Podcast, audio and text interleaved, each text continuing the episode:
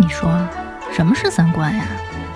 尼不楚，何为尼不楚？这是什么意思？我我我得查清楚，我要查清楚。三观不破不立，这怎么行呢？我可是黄花大闺女啊！那我们的三观是对是错呀？对呀，怎么不对呢？你不给我面子，我可真的要发飙了！三观正，就是三观正好和我们一样呗。这些害群之马，不学无术。欢迎收听《一九八三毁三观》。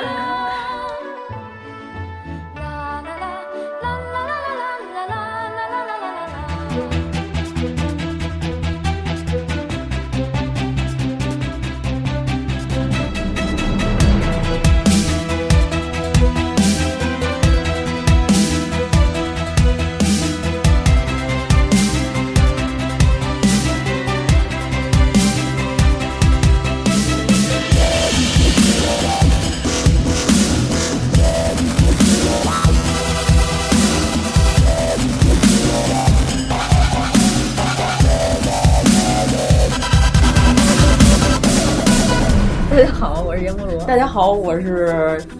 我忘了，完了，太长时间没录了。我是王苏苏，哎呀，预示着这一期要非常要崩，连自己名字都给忘了。哎，我们终于兑现我们的承诺了。对对，我们这西游终于要录了。关键是我们今天要录什么还不太清楚。之前一直加班，然后加的昏天黑地的，都根本就没有功夫录。对，连自己名字都想不起来。呃，就之前咱们终于要录《捉妖记》了，嗯，但是今天临时又被王素素推翻了。他想讲《悟空传》，马云跟王菲合唱了一首歌曲，叫《风清扬》，所以我们今天还是应该说金庸，中国好修音的一首歌曲。哎呦，我觉得王菲自己的嗓子这首歌修的挺够呛的，还得再搭上一马云。马云还真是去录音室唱的呀，这个修音得给五百万。他们阿里的年会你看过吧？马云现场表演的那些歌曲，就是纯粹的一个喝大了的老板在唱歌。根本没有任何技巧可言，他真是花了不少钱。就是觉得这些大佬，其实他们的爱好看起来也没什么大的差异，对吧？也喜欢王菲，也爱看金庸，你就这么愣引出来，就并没有多高级。但是我们这期不是说金庸。其实金庸跟《西游记》也有千丝万缕的联系。其实《笑傲江湖》这个书的书名可能都是来自于《西游记》啊？为什么呀？《西游记》里头第九回，于桥他们俩人就是什么？哦、你的山青不如我的水秀，我的水秀不如你的山青。对对对，有那然后对，就是《笑傲江湖》这个词儿其实是出自于《西游记》里的。哦、对，就是那里边它有一句西江月的词，就是说的是“得来烹煮味偏浓，笑傲江湖打烘”。其实“笑傲江湖”这个词儿是出自于《西游记》，我老怀疑金庸天天抱着一本《西游记》在里边抄，连“任我行”这个名字都是出自于《西游记》。二十二回有一个沙和尚的诗，里边自述，他说的是：“自小生来神气壮，乾坤万里曾游荡，英雄天下显威名，豪杰人家做模样。”万国九州任我行，就是“任我行”这个词儿也是《西游记》里的。当时，嗯，零一年的时候，有人问他平常的作息规律是什么，然后金庸还回答的就是“作息任我行，并无规律”。但是《西游记》其实也有好多借鉴了别人的内容，有一本书叫《清平山谈话本》，有一篇叫《陈巡检梅岭失七记》。我给你讲一下这故事，你大概听一下这篇故事有多像《西游记》啊？就是这篇故事是是宋朝的，这个作者的名字就是没有记载，但是是一宋朝的故事。但是大家都知道，这华阳洞天主人是明朝的时候写的，说的是宋徽宗。哎呀，跟咱们上期的 宋徽宗，哎呀，跟咱们上期又联系上了。对，就是宋徽宗时期，然后有一个人叫陈新，就是他从小就是他父母双亡，有 车有房，有车有房，有车有房。然后他一个人生活，而且他从小就是文韬武略，学习都特别好，娶了一个漂亮媳妇儿。这媳妇儿叫张如春。娶完这媳妇儿之后呢，就是俩人两口子过日子。有一天他就说：“不行，我觉得咱们俩就是干过不行，我还得考取一下功名。”考完之后，陈巡检果然在那年金榜题名。就是他叫陈新，但是他要上任，他得的这个官职是巡检，嗯，所以说这篇文章名字叫《陈巡检》。上任之后，他跟他媳妇儿说：“我这一去啊，就得去三年。说你在这边自己一人独守空房，也挺没劲的。”他媳妇儿说：“那嫁鸡随鸡，嫁狗随狗，那我肯定得跟你一块儿走啊。”后来陈巡检就说。上任吧，上任路上就是有一个紫阳真人，你看这这篇故事，这个听着有点耳熟。第一次就出现了道教啊，紫阳真人，紫阳真人就是说，说我掐 六指这么一算，然后说陈巡检和他媳妇儿要有一个夫妻分离的这么一个大灾，嗯、他们俩要分三年，嗯，因为你有一个大灾，无论如何逃不出你人生中的两个凶兆，还是王菲。紫阳真人他有一个徒弟，他那徒弟叫罗同，他就跟他徒弟说：“说我就派你陪着他们两口子一块儿走。”陈巡检这个人平常就特别乐善好施，他特别崇拜道教，布施过这紫阳真人。紫阳真人就说：“那你们两口子有难，我得帮你们一把。”说就把我这小徒弟派给你们。那陈巡检本来上任的时候呢，他说我要找一随从，结果这个紫阳真人说：“那我这个徒弟特别好，就让他跟着你们就行了。”结果路上的时候吧，陈巡检的媳妇儿没把他当一个得道的高人对待，哦、就天天说那个 给师娘打洗脚水。啊，对啊，你你 你我这老爷带的一随从，嗯、然后你给我拿点针头线脑的，嗯、然后伺候我一下什么的。嗯、结果这罗彤就不乐意了，呃、不是罗彤是什么？我要试探你一下，嗯、因为我本来就是一个高人，我就要表现出我的我的傲娇，我我我不听你的。结果呢？就是他这媳妇儿就说告状，就是告状，就说这不灵，这个这个什么活都不干，然后手脚也不麻利，说咱给他轰走。嗯、你看这段像不像猪八戒跟唐僧说、哦、说咱要把这孙悟空轰走？结果这罗彤是真有本事的人啊！嗯、陈云检就一看他媳妇儿这么说。那就只好同意了，然后就把这罗彤轰走了。嗯、轰走之后，这紫阳真人说：“该着了，他们这两口子分离这三年。”他说：“我这掐指一算，这肯定错不了，这是有因有果的。”然后说：“这个徒儿你也不要不要感到，对你也不要感到愤怒，他们俩骂你都是命中注定，你真是活该。”走半道上呢，到了一个客栈，然后这客栈是一个妖精开的。这个剧情又特别的对对对，剧情又特别熟悉了吧？这个这个地儿叫梅岭，嗯、所以说这个故事叫陈巡检梅岭失妻案。哦、这梅岭这边有一山洞，这里边这这几个妖精的名字啊，你再听着啊。嗯一个叫号称白参公，就是猴，不就是申猴有鸡嘛，哦、所以它叫白参公。这是一个猴精，他们是兄弟三个人，这仨人都分别叫什么呢？三大母猴赛音。孙悟空的三个姐姐比他唱歌，打一个名人赛大母猴赛音。然后这三个猴叫什么呢？一个叫通天大圣，嗯、一个叫弥天大圣，还有一个就叫齐天大圣。对，然后还有一个小妹妹叫四周圣母。你看，还是有一母猴。就是你记着，先开始有一个孙悟空的坟吗？就是刨出来的，记得咱们说过，就是这老几位。嗯、其实等于说，从宋朝开始就有齐天大圣这个称号了。就听这个故事又特别耳熟。当时这个齐天大圣洞主就是带着山神，嗯、就是说这片归我管，得听我的。你看，就是妖怪能操纵山神土地，这个又是特别像，这个、就是孙悟空干的事儿，每天打土地，喜乐，八十打仨了。七十有什么了不起的？带着这个土地变出一个客栈，就是陈巡检当天晚上就带着媳妇儿在这儿住的时候，他一看陈巡检媳妇儿特别漂亮，就是其实在中国古代传说里头，猴这个东西其实是走这个淫乱这一块就是经常挟挟持别人的妻女。嗯、我之前看一个节目，就是说采访那些动物园饲养员，嗯，他是养猴的，嗯、然后他说有一个猴就是看见漂亮姑娘特高兴，特兴奋。然后，如果是男的过来，他就用屁股对着人家。对他们说，峨眉山的猴老没事儿就撩那个女游客的裙子，然后揪女游客的衣服什么的。哎，但是你要说这个，你说我，你感觉人是不是其实就是外星人直接用猴的基因改的？有外星人什么，因为因为我们那天讨论过一个问题，嗯、全世界的宗教，嗯、这不吃那不吃，对吧？嗯、就有人不吃牛肉，有人不吃猪肉，对吧？然后还有人不吃海鱼，就不吃无鳞的鱼，这那的。但是全世界的宗教信仰没有不吃鸡肉的。哦，是吗？对你没有发现吗？就没有、哎、没有人不吃鸡。和尚也可以吃鸡肉。其实和尚是因为咱们公号文里边写朱元杰那篇写过这件事儿，嗯、传到了中国之后，就南北朝的时候，梁武帝吴老师也说过，嗯、本来就是吃三净肉就可以，嗯、就是不因为我而杀的生、就可以吃。但是到梁武帝的时候，这个人比较走极端，反正他就是要求必须吃素。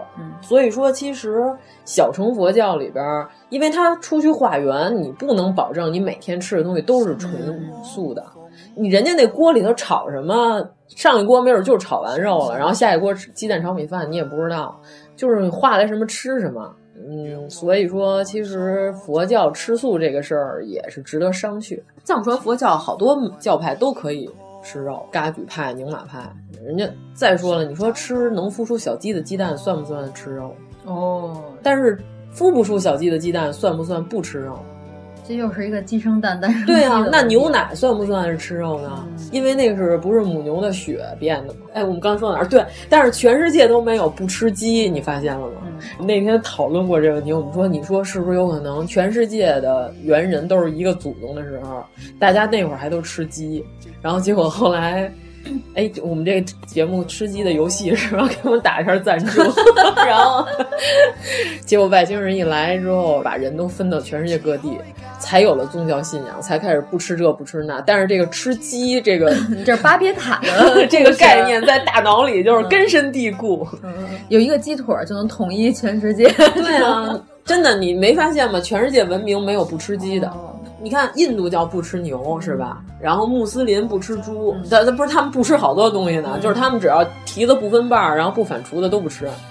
嗯，咱们汉族可能是最接近我们的原始祖先，我们什么都吃，嗯、都是能好怎。对啊，但是你看，不管是南美洲还是基督教，是吧？他们都吃鸡肉，没有说不吃的。这里边这事儿就深了，这是我们那天随便在中午吃黄焖鸡的时候，加班的时候想出来的，特别没溜。思考的太深了。我们怎么怎么就讨论到吃鸡这个问题了呢？嗯、你继继续继续说到哪儿了？串串台串的太严重了。陈云简和他夫人、嗯、这俩人半夜住这个店。偷鸡去了，不是住这客栈，结果这店老板就是齐天大圣变的。白神公晚上的时候，直接把他媳妇儿就一阵黑烟给掠走了。你看这又哎，又变成猪八戒，又变成了猪八戒的剧情，高小姐时候是吧？对啊，然后把他掠走了之后，结果就是这个猴平常就喜欢劫掠一些妇女，就是他洞里已经有好多姑娘了。结果他收集啊，对对对对，他就是说，你们看我逮着这么一个大美妞，你们给他打扮起来，然后今天晚上我要成亲，今晚我就要给你洞房，我要我要洞房洞房，我要我要我要我要我要洞房，我要洞房洞房，我要我要洞房洞。结果这个陈巡检这夫人、嗯、张如春宁死不从，我死我也不能跟你好。嗯、结果这个猴呢，非常的绅士。不是日本的那个绅士，不是绅士漫画那绅士，他还不喜欢强迫，你知道吗？是一个非常文明的猴，他就那不是就跟高衙内一样吗？对对对，你看高衙内喜欢养小霹雳，这故事都串了，都连起来了。高衙内不是也是在门口拍手吗？林娘子，我给你看好东西。对，他说我养了一只小猴子，窜到了你的裙子底下，叫小霹雳。但是我觉得高压内只有豹哥演的最帅，他就是说，那我找我这洞里的俩姑娘劝劝他，这俩姑娘的名字特别棒，一个叫牡丹，一个叫金莲，太混乱了。你是不是感觉其实可能这些古代白话小说都是一个妈？你是不是突然感觉可能《金瓶梅》也也有的可抄？对，所以这俩姑娘就是一一个叫牡丹，一个叫金莲，就是这牡丹跟金莲就劝她，然后就说，嗯，虽然这个大哥哎毛发浓密一点，但是你看我可能是一美国人，我们跟他过得也很愉快嘛，这么多年是吧？我们也是绫罗绸缎，然后金银珠宝，你要不然你就凑合得了，不要再来想你的丈夫了。张如春就冲他们俩脸上吐口水，就呸呸，然后说张如春是羊驼，羊驼精 说：“我这么贞洁烈女，我怎么可能说跟这猴好呢？不行不行，我绝不能，我宁死不从。他要强迫我，我就死，然后我就咬舌自尽。哎呦我天，我就撞头破血流，反正我不能跟他好。然后结果这个猴呢，他还不喜欢玩这个刚烈这块呢。他说：‘你这个不识好歹，这个妇女同志，要求真改。’哎呦我的妈，这句能说吗？然后这猴就特别生气，他说什么呀？他说：‘既然这个这个娘们儿就是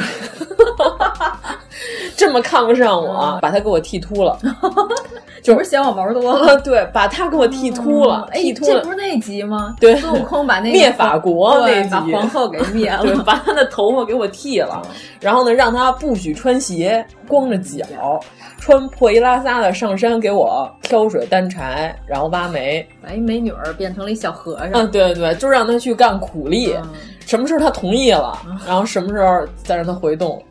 就是张如春用这种办法保住了自己的贞洁。你你有没有感觉这个也像《西游记》里的那个？哦，就是浑身带刺儿的，被赛太岁赛太岁抢走的那个，叫金圣宫娘娘。哦，对对对，扎金花，扎金花可还行，扎金花娘娘 就是就是被赛太岁逮走那个、是吧？但是那里边呢，那个赛太岁比较文明，嗯，对。但是这里边就是嗯比较血腥，是直接把他给他剃了一个阴阳头，然后给他后背插了一个。地府反环右的牌子，天天还不能说呢，天天上山上撅飞机去，能吧？你是活的不太反了，我 不能说吗？嗯，这个牡丹和这个金莲儿两个姑娘还比较的善良，虽然可能在贞洁方面这个次了一些，无所谓，提前屈服了这个猴，但是他们俩就是每天还上山照顾这个张如春，就是让他不至于生活的太痛苦。再说这陈寻姐，就陈心这边，仨人上山扎金花，哎，扎金花仨人就能玩啊？能吧？哦，俩人能玩吗？那就不太清楚。其实我也不是一个排逆子，排逆子可还行。然后就再说回陈寻简这边，陈寻简就是他带着仆人什么的，然后说这夫人一夜之间不见了，找半天没找着，也不知道怎么丢的。因为他是一阵黑烟，这夫人就不见了。夫人就是说：“老爷，您这个也得上任啊，是吧？这工作不能耽误了。”就是说，为了实现四个现代化而奋斗，说咱们先上班吧。什么话呀？然后陈云简说：“哦，好，你说的也有一定道理。说您您先上班，说咱们到时候再说这个，咱们先把工作给给搞好了，咱再找夫人。”陈云姐勉强悲痛的答应了，心想我这媳妇长得这么漂亮，就这么丢了就不行了，得找啊！丢人了，真是十块钱丢了还得找呢。别说一大媳妇丢了，其实就是上任期满三年，三年之后又三年。有一天，他带着这仆人，我们散散心，我们去这个庙里头，结果看见有一个庙叫红莲寺，红莲寺里头有一个。长老，这个长老叫詹大会禅师，说这个领导怎么看您心情这么不佳呢？然后陈俊姐就说：“我这三年前我这媳妇儿不明失踪，一夜之间就不见了。就是这詹大会啊，就是还有点儿能掐会算的这个能力。他就说：他说我给你算了，说你这媳妇儿吧没事儿，但是呢，他是被一个妖精给带走了。”更巧的是什么呢？这妖精跟我私人关系还不错，就是我们俩平常经常参禅问道、聊天喝酒。哎，这个禅你看收藏袈裟了，是不是变成了我的宝贝袈裟？对呀，《西游记》里的好多桥段都是来自于这里。他说这个这是一猴精，然后呢名叫齐天大圣，他跟我关系不错，你先在这等着，我今天我跟他聊聊，看看他能不能把你媳妇儿放回来。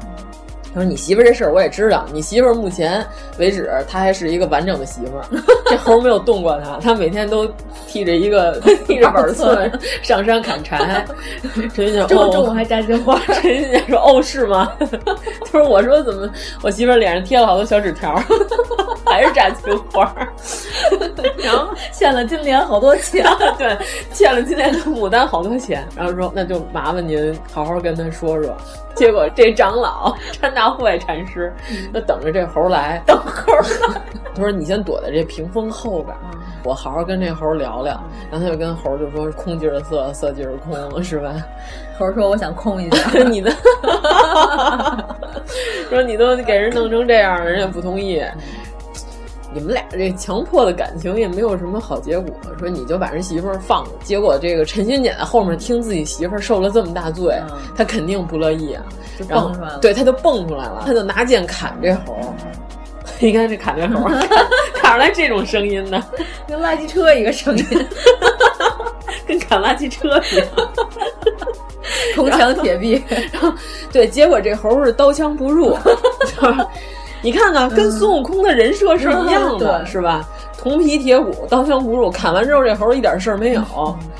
结果这猴生气，说：“我这么大本事，你们这些凡夫俗子凭什么跟我这儿自辟？”他就跟陈巡检说：“我要不是看在这个禅师的面子上，今天这事儿就先算。你要是下回再跟我递葛，我就抽你大逼斗了。”什么话呀？还是北京猴？就是我今天看在他的面子上，我放过你，然后就走了。陈军姐就说：“这猴这么厉害，我肯定打不过他。”然后就这媳妇儿我不要，放声大哭。你说他三年了还没有另觅新欢，也是一媳妇儿迷。然后后来，然后后来这老和尚说：“你媳妇儿现在就在山上，是哪座哪座山？梅岭那边。要不是你就先去，你先夫妻你们俩先见一面，到那儿你们再从长计议。”结果他到了那儿就见着他媳妇儿了。媳妇儿脸上贴着纸条，哦，相公你来了，你等我打完这把。隔壁那座山有个尼姑庵，庵里有个小尼姑，她本是那尘世中啊守了寡的人，削发为尼后，取名就叫金莲。说时迟，那时快，和方丈见了面。夜已深山中都是豺狼和虎豹，为辟邪贫僧今晚就给你把经念。老和尚念的是。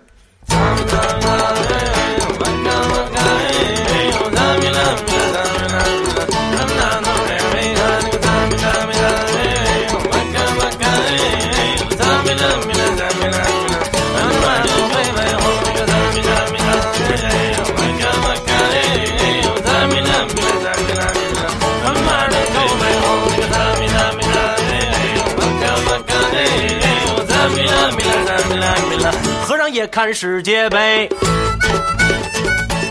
他媳妇儿有人说猴精啊，这本事太大了。要是你找这和尚，肯定是没戏。你的这功夫虽然不错，武艺可以，但是呢，你是凡夫俗子，你也打不过他。你还记得当年被我轰走的那个真人吗？就是那个罗彤 和紫阳真人，你把他们俩请来，他们俩能降服这个猴精。陈金简就说：“哦，我想起来了，赶紧去请。”这个时候，就是被我们遗忘了很久的紫阳真人 看着罗童突然出现了，说：“你媳妇儿这个受了三年的这个苦，终于满了，现在就该我闪亮登场了。”就是一般故事都是这么安排的，我多一天我都不早来，我就等着呢，就是三百六十五个日出 要乘以三，我才能出现。我要给你三百六十五个祝福，然后我现在要把你的媳妇儿给你救出来。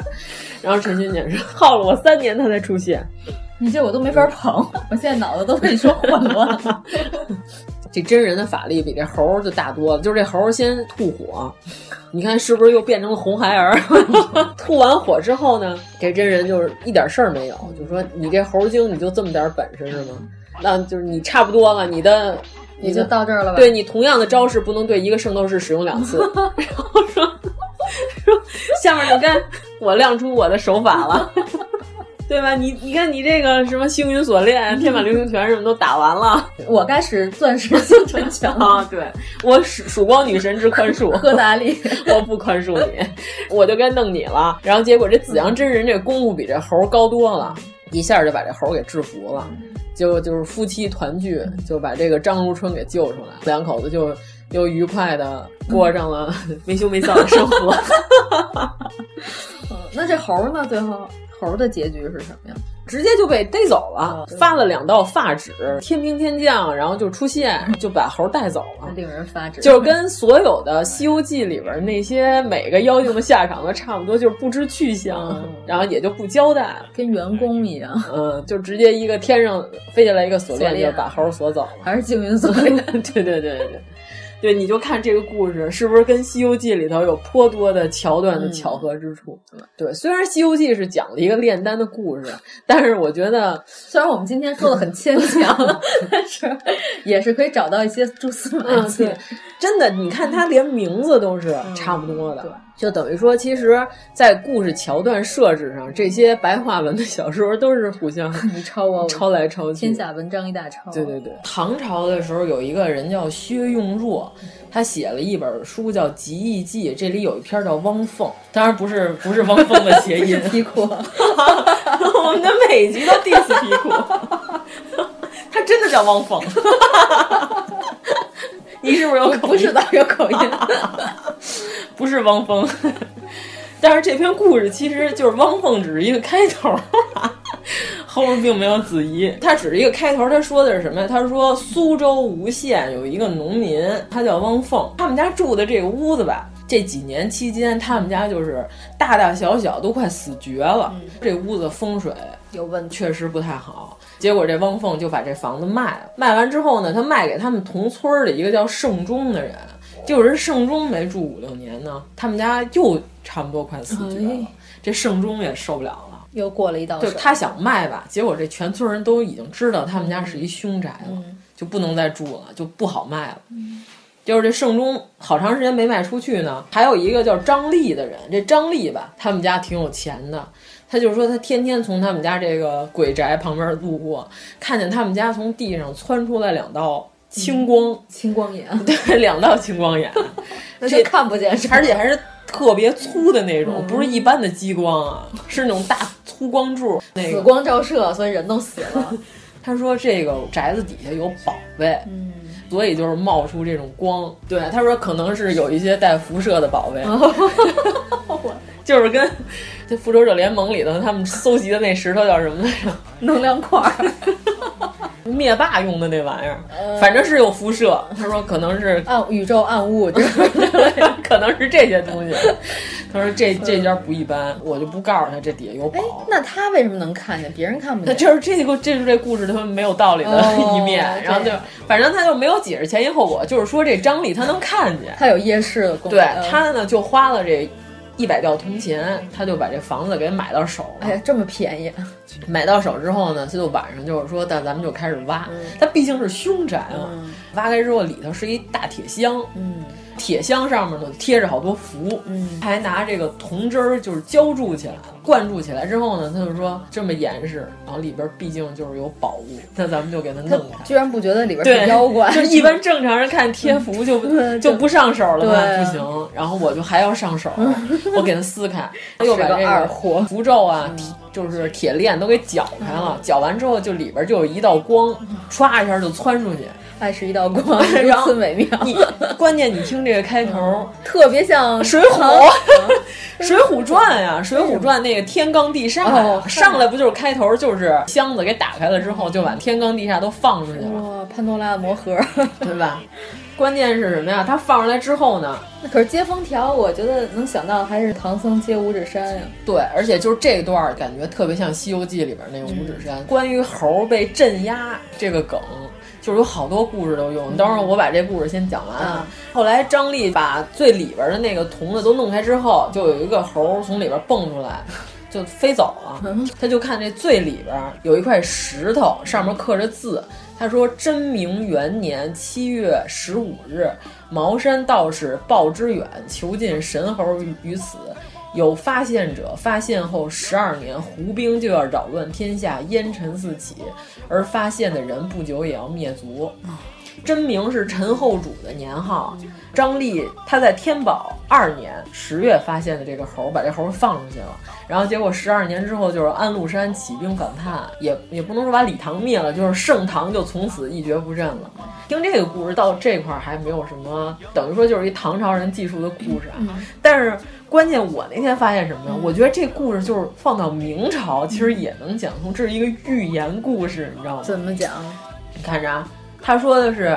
真明是吧？嗯，如果是看成是明朝崇祯皇帝，他说的是把这猴发现十二年就有胡人起兵，你可以把它理解成扰乱天下。关键是什么呢？我那天还查了一下，就是崇祯十二年究竟发生了什么？崇祯十二年的时候，还真的是多尔衮跟豪格入侵青山口，到那个强子岭，你知道打到哪儿？打到北京密云。上水库吃对呀，烤鱼 吃水库鱼去了，而且它攻击范围一共一府三州五十五县，还有两关，劫掠战果人畜四十六万，连人带牲口一下逮走四十多万，他也赶得过来吗？牲口多肯定，人少，还有一些牧羊犬。陈承宗率领全家子孙据守高阳城，后来还城破，都战死了。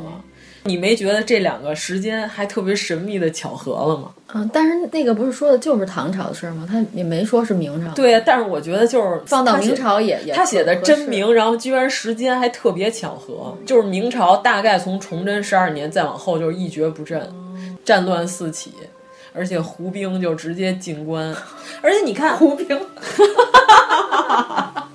那你就放到现在是不是也可以？这个故事从猫凤开始，居然从胡兵结束，真是不可思议。嗯，就是他可能写的时候，他没想到自己这是一个寓言故事。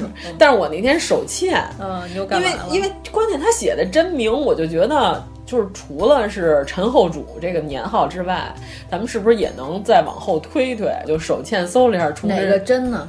就是崇祯帝的真哦，明朝的明，哦、所以我哦原来所以你会这么想，对，所以我就是说，我说这日子有点意思，因为写这篇文章的这个人他就是个唐朝的人，对，但是我觉得这个时间特别巧合，我就闲的没事干，搜了一下崇祯十二年发生了什么。啊，关键是你就看这段跟《西游记》里边关于孙悟空被压在五行山下，上面贴着封条，接完之后猴就跑了。嗯这段就有有所联系，关键咱们上一期吧，就勘误一下，说错了，啊、我把那个 呃乌之奇说成了一个什么，反正是一个说错了一个词儿。乌之奇也是中国的一水怪，它形象也比较像一只猴，但是就是说的是最早关于神仙把妖怪镇压，然后给它贴封条，或者说用锁链把它锁住。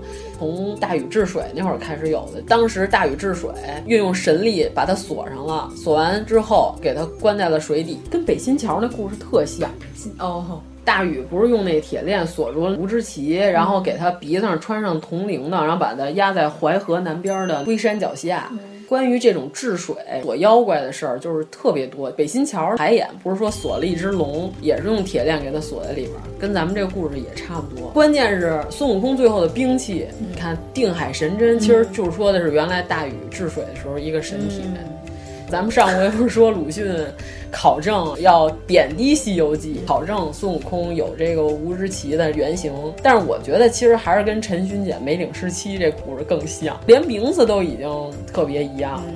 唐朝的时候，有一个叫戴福的人写过一个《广义记》，说的是吴郡有一个叫张挺的，他也是出去上任。这张挺他也是赴任的时候，结果半夜就是有一人突然敲门，就先生说我们这儿当地的有一个高官知道您要上任，想请您吃饭。他说那个是哪位高官？他说我们这个高官叫巴西侯，您可能来到阿根廷。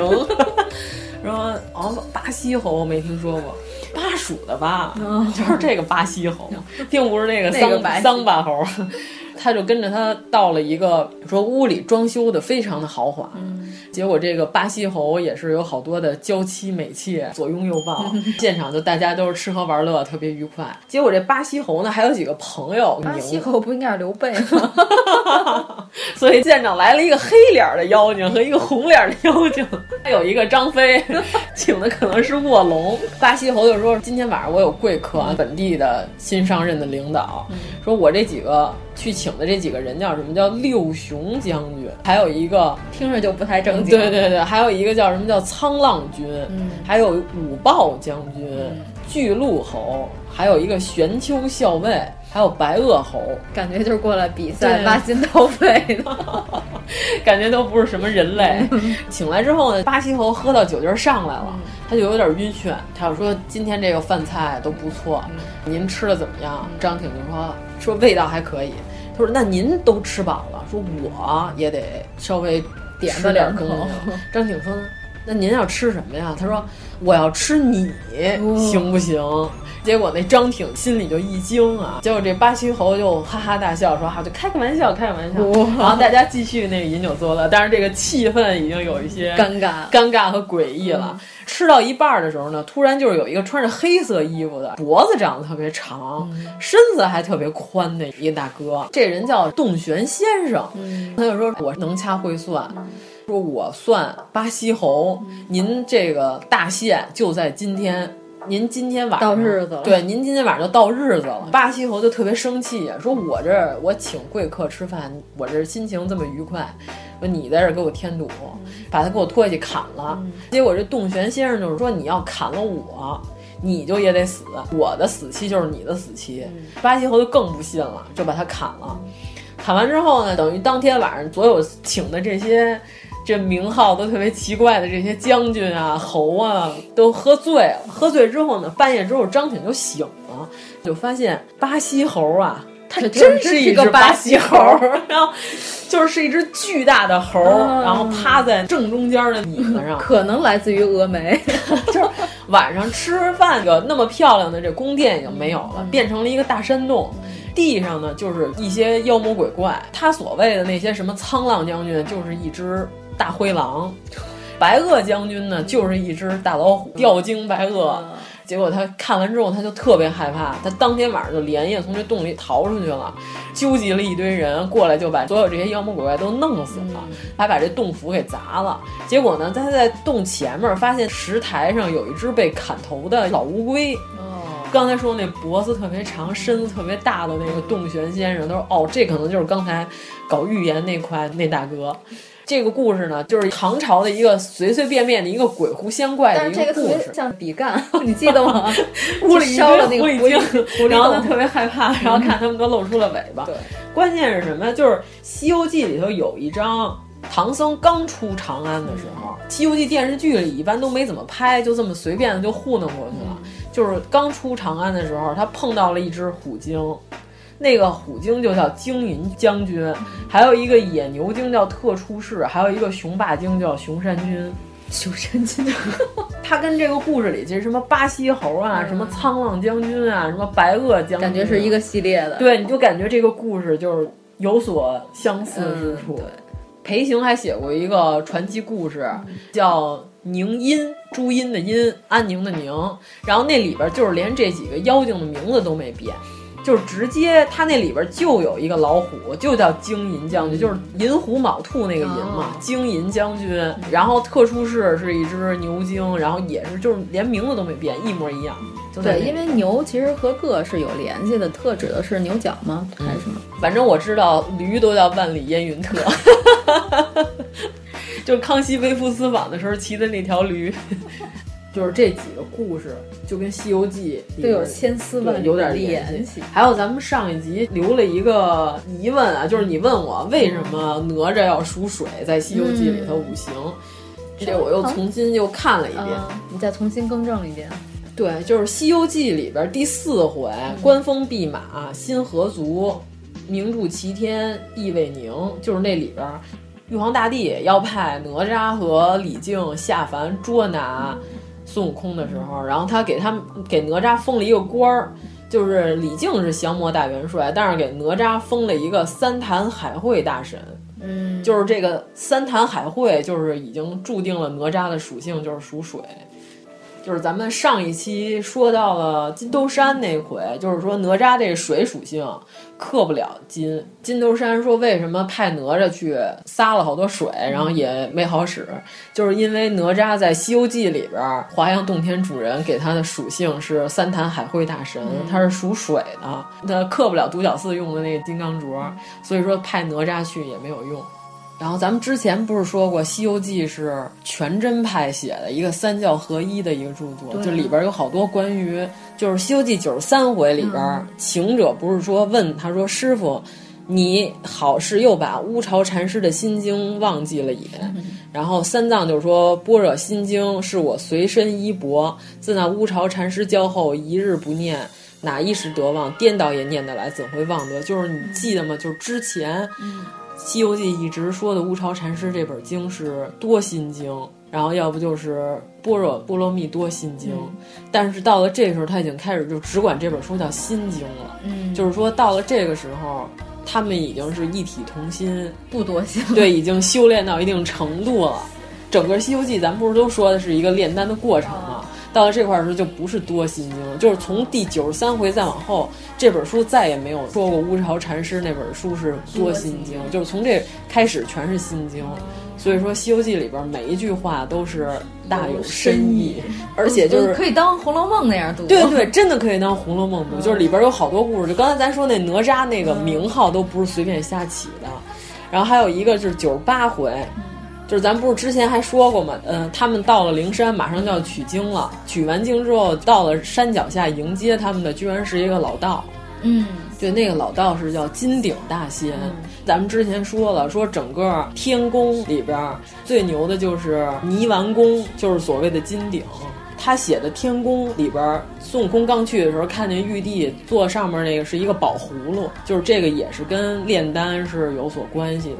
金顶等于说他们现在已经修炼完毕之后，整个这精气都是还原到自己的最重要的这个脑袋顶了，就马上就要冲破这一关之后就是成仙了。所以来接他们的这个大仙叫金顶大仙，而且是一个老道，他就是为了点名说，我这本书我并不是为了贬低道教、宣扬佛教。其实我到了这块儿的时候，我的真正的这个主旨，其实还是说的是道教修炼这一块的。就是人家作者在这里边不断的点明了这件事儿，结果还有好多人就是说《西游记》是为了宣扬佛教、贬低道教，里边道教的形象都非常龌龊。其实并不是龌龊，而且关于这个唐僧这九九八十一难，这个九九八十一这个也是叫《性命归旨》里边有一个九九八十一难系统，就是宋代有一个内丹学的一个清修创始人叫石泰，它里边就是还原篇。他说的就是还原篇里边有一句特别重要的话，就是还原基本法，还原基本法才行。你听着啊，他说的是什么？他他说还原篇里边第一章里边写的是父母千拱交合才能生子，他说的是第八十一章是及时脱胎九九阳数足，其实金蝉脱壳。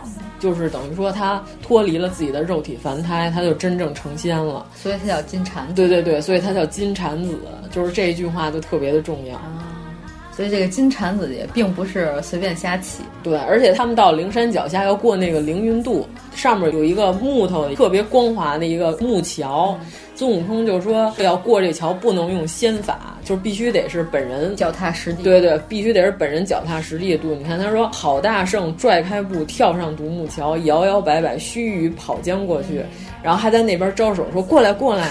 这个时候沙僧跟八戒他们俩就说这个桥这么滑。底下水流又湍急，然后说我们走过去不行，说我们能不能用法术？然后孙悟空就说不行，必须脚踏实地，不能用这些虚法，嗯、就是你必须得自己走过来。结果八戒跟沙僧就是特别害怕，但是你要是按照之前说，沙僧在流沙河当的妖怪，嗯、他怎么可能说怕这水呢？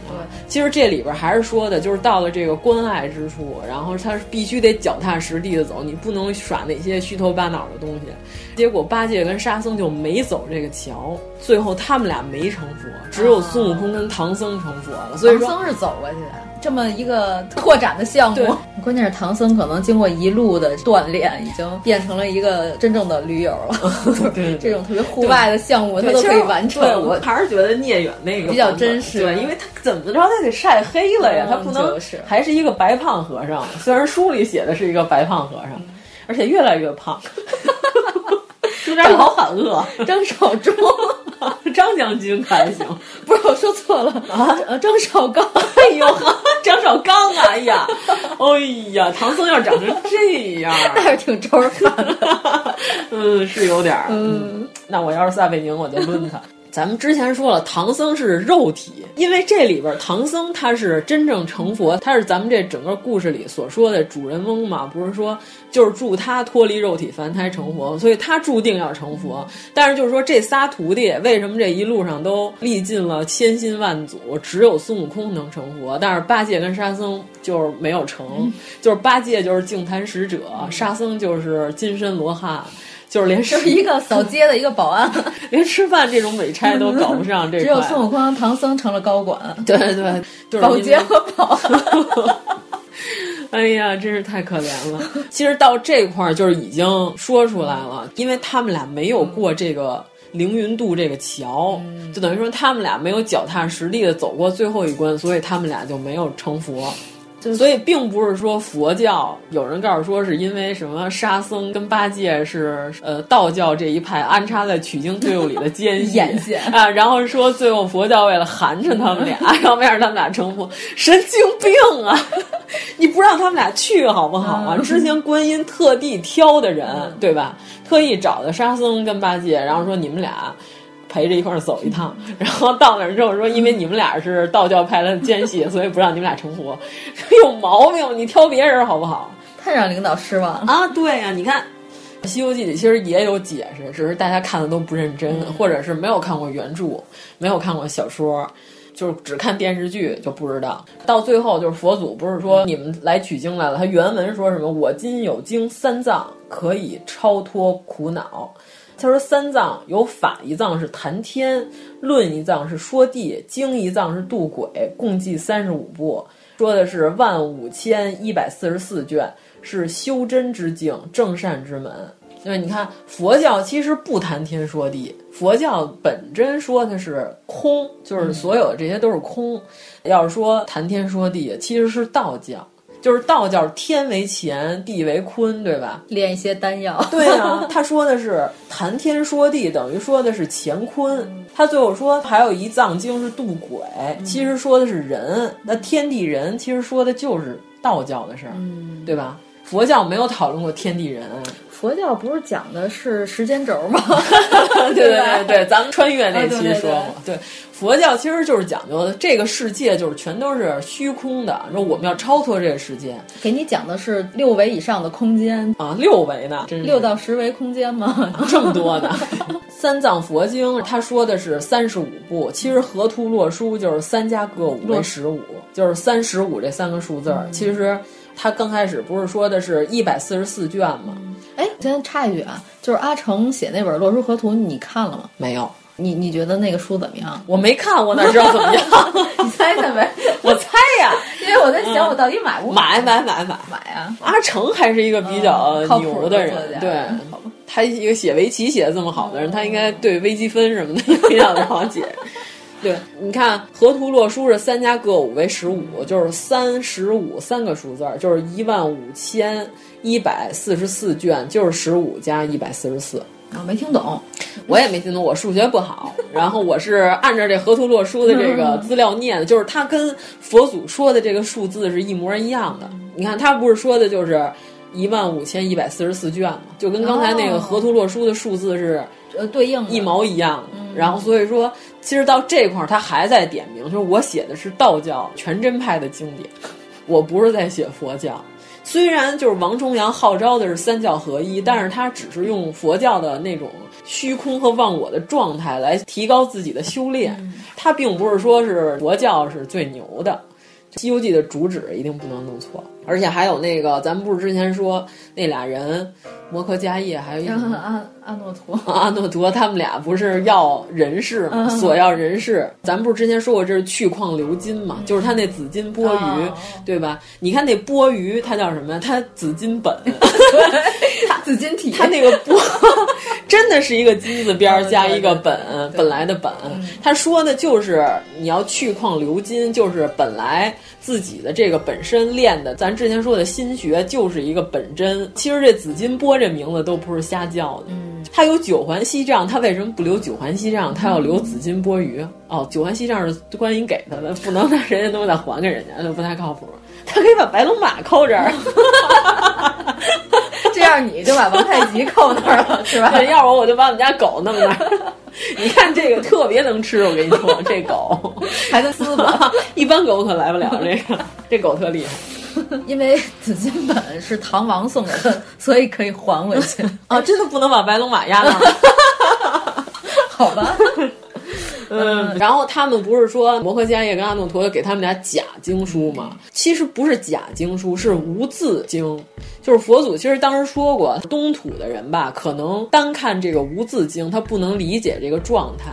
他说还得给他们有字儿的经书。关键《西游记》里有一句原文啊，他说：“却说那宝阁上有一尊燃灯古佛，他在阁上暗暗听着那传经之事，心中盛明，却自笑云：东土众僧愚米，不识无字之经，却不枉费了圣僧这场跋涉。”他那意思就是说，其实这个最牛的是这无字的经书，不是有字儿，就是一定要达到这种虚空的状态。没没错，就跟你们做一个画面似的，明明这上面不加那些特别恶心的，会对对对，就明明像乾隆不题字的那些画面 都非常的美好。然后，但是东土的人吧。你要直接给他这无字儿的，说难免就是可能把这经给传歪了，对。然后他们达到不了这种高尚的境界，就文盲又很多。你还是给他们传有字儿的经吧。带汉语拼音的。对，之前还有人拿《封神榜》里边那个燃灯古佛和这里边相对应，其实没有任何关系。你看，观音是观音，燃灯是燃灯，这俩人是俩人。观音是慈航吧？啊，对。但是这里边就是跟《封神榜》是俩系统，但是《封神榜》还是一个小说，对，跟这个没有关系。就是这里边就是燃灯特意点明了，他并不是说摩诃迦叶跟阿诺陀给他们俩的是破烂儿，他说其实这个是一宝贝，但是中土的人不理解。咱们之前一直说去矿流金啊，性命归始，乾坤交钩，去矿流金里边他说过什么呀？里边有一句话叫什么？此道上苍所密，古今仙佛皆不敢明言。真所谓千人万人中，一人两人知也。他说的这个两人，就是一人两人知，这两人就是这摩诃迦叶跟阿努陀，他们俩是高级啊。一人其实就是这燃灯，等于说他这块就还点出来说去矿流金这块，说这世界上只有仨人知道这事儿，这一个人是谁？就是这燃灯。这俩人我就假托两个名字，就是这里头必须得出现俩人，然后给你们这假经，等于说这个桥段。也是关于炼丹的故事，哇！你看，这就是这段故事不是瞎写，不是为讽刺，说我讽刺佛教。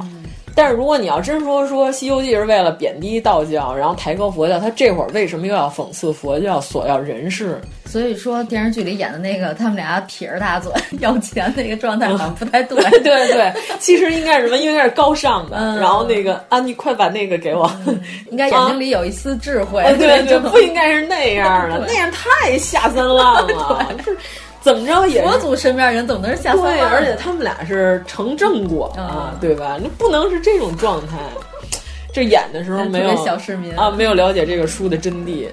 而且到时候唐僧他们回来之后，然后如来还对唐僧说：“他说此经功德不可称量，虽为我们之贵贱，实乃三教之源流。”你看，就这里边就说了三教。对吧？人家没说只有一教，人就是还为了点名。其实我这是全真派的故事，全真派的主旨就是三教都要修。就这句话，你说一般佛教徒可能说吗？说我们这佛经是三教源流，不可能。那这块儿是九十八回，还有之前给唐僧那几个宝物，锦兰袈裟、九环锡杖，对吧？九环是什么呀？其实就是金丹至宝、九转大环，你知道吧？它这个九环其实是个谐音，就是这里边就点明了炼丹的最重要的是什么？就是能保护你这个金身不坏的这些法器都是什么？九转大环。这个谐音梗，不高级，不高级 啊，不高级吗？这书可能是王建国写的。而且当时为什么派观音带着这些宝物去挑取经人？然后他带的是木渣，嗯、因为观音是南海观音，就是南就是离卦，对吧？嗯、对吧？他居南海，离火生己土。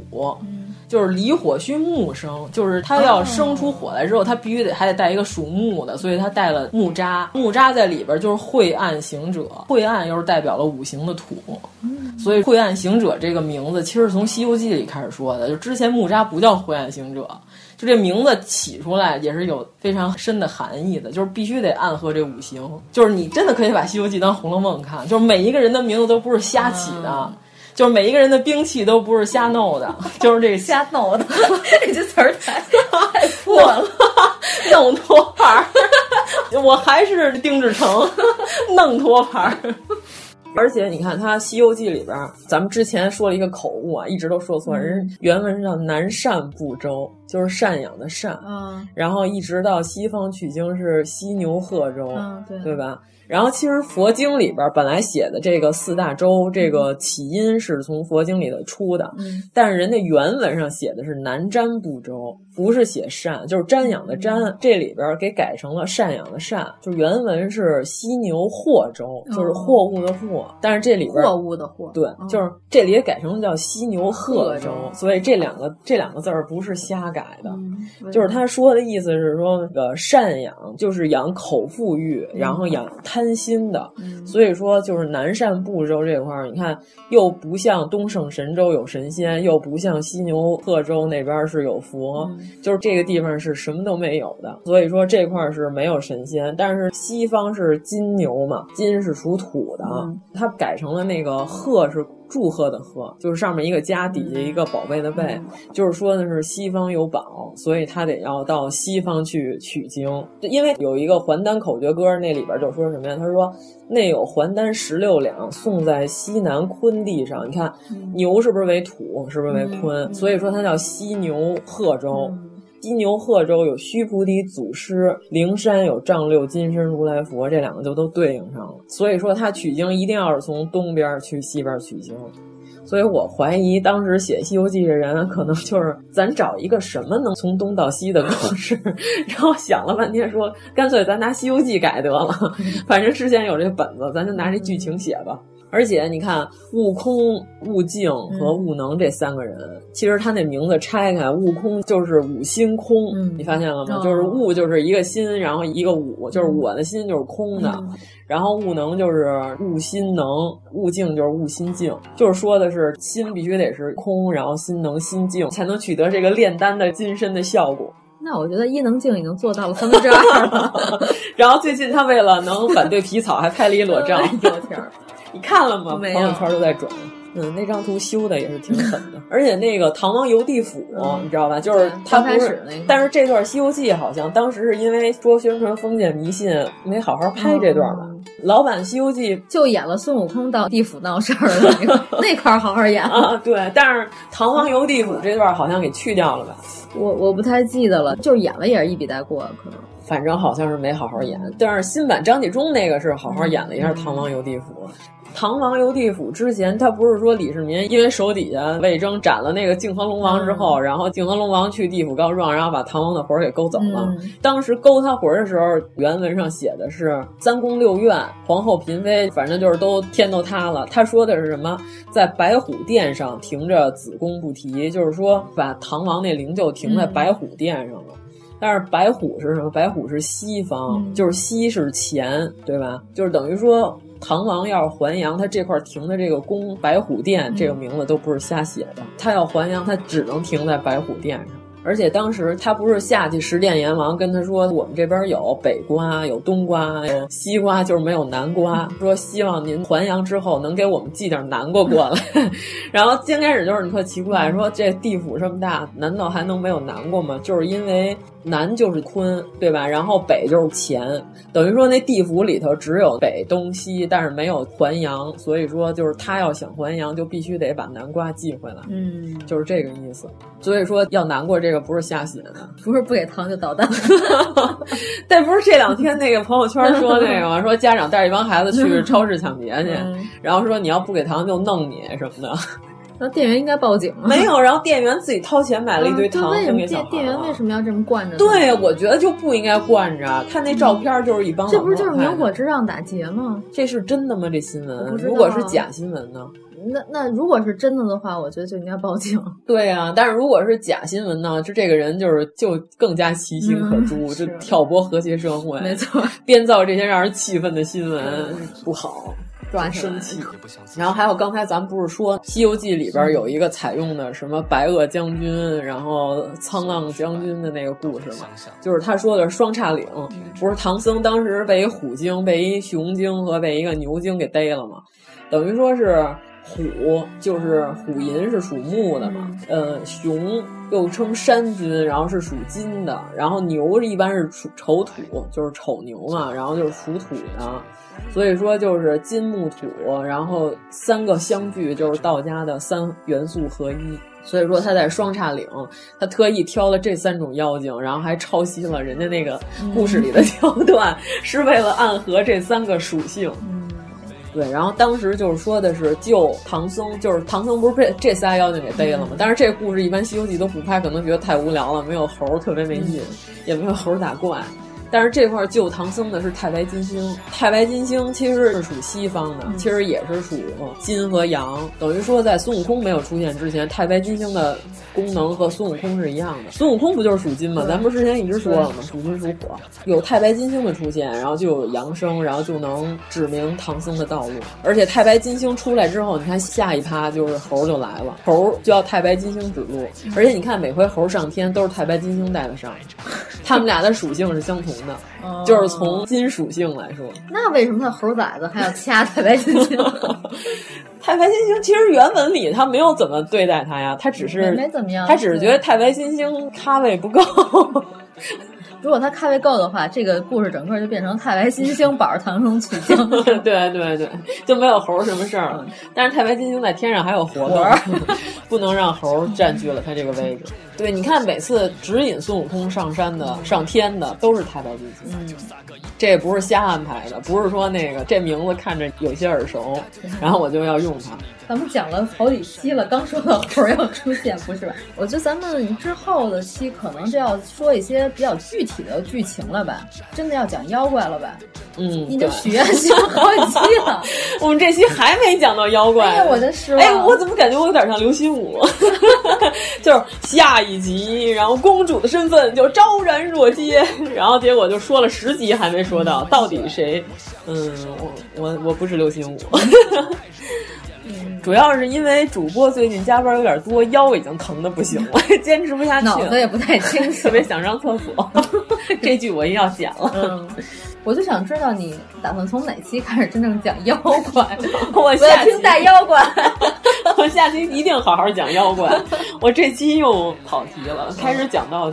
不知道为什么开始讲到了最后的真经和一开始的还阳。嗯，不是，你想，咱们说《西游记》，咱们得把这个本真的来龙去脉得说了，怎么还上腔上韵呢？你讲了四期来龙去脉了，到现在还没有去末完，嗯，对吧？你一想，你看这个这经，其实它取的它不是真正的经，它讲的是炼丹，然后最后其实它也不是宣扬佛教，它其实说的还是道教这点事儿。嗯。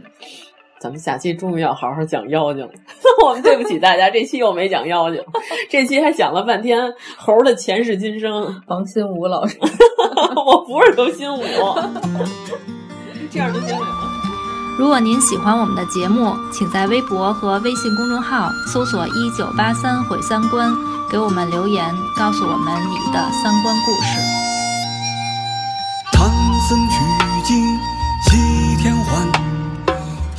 一番阴谋归长安，期盼为地自为天，唯独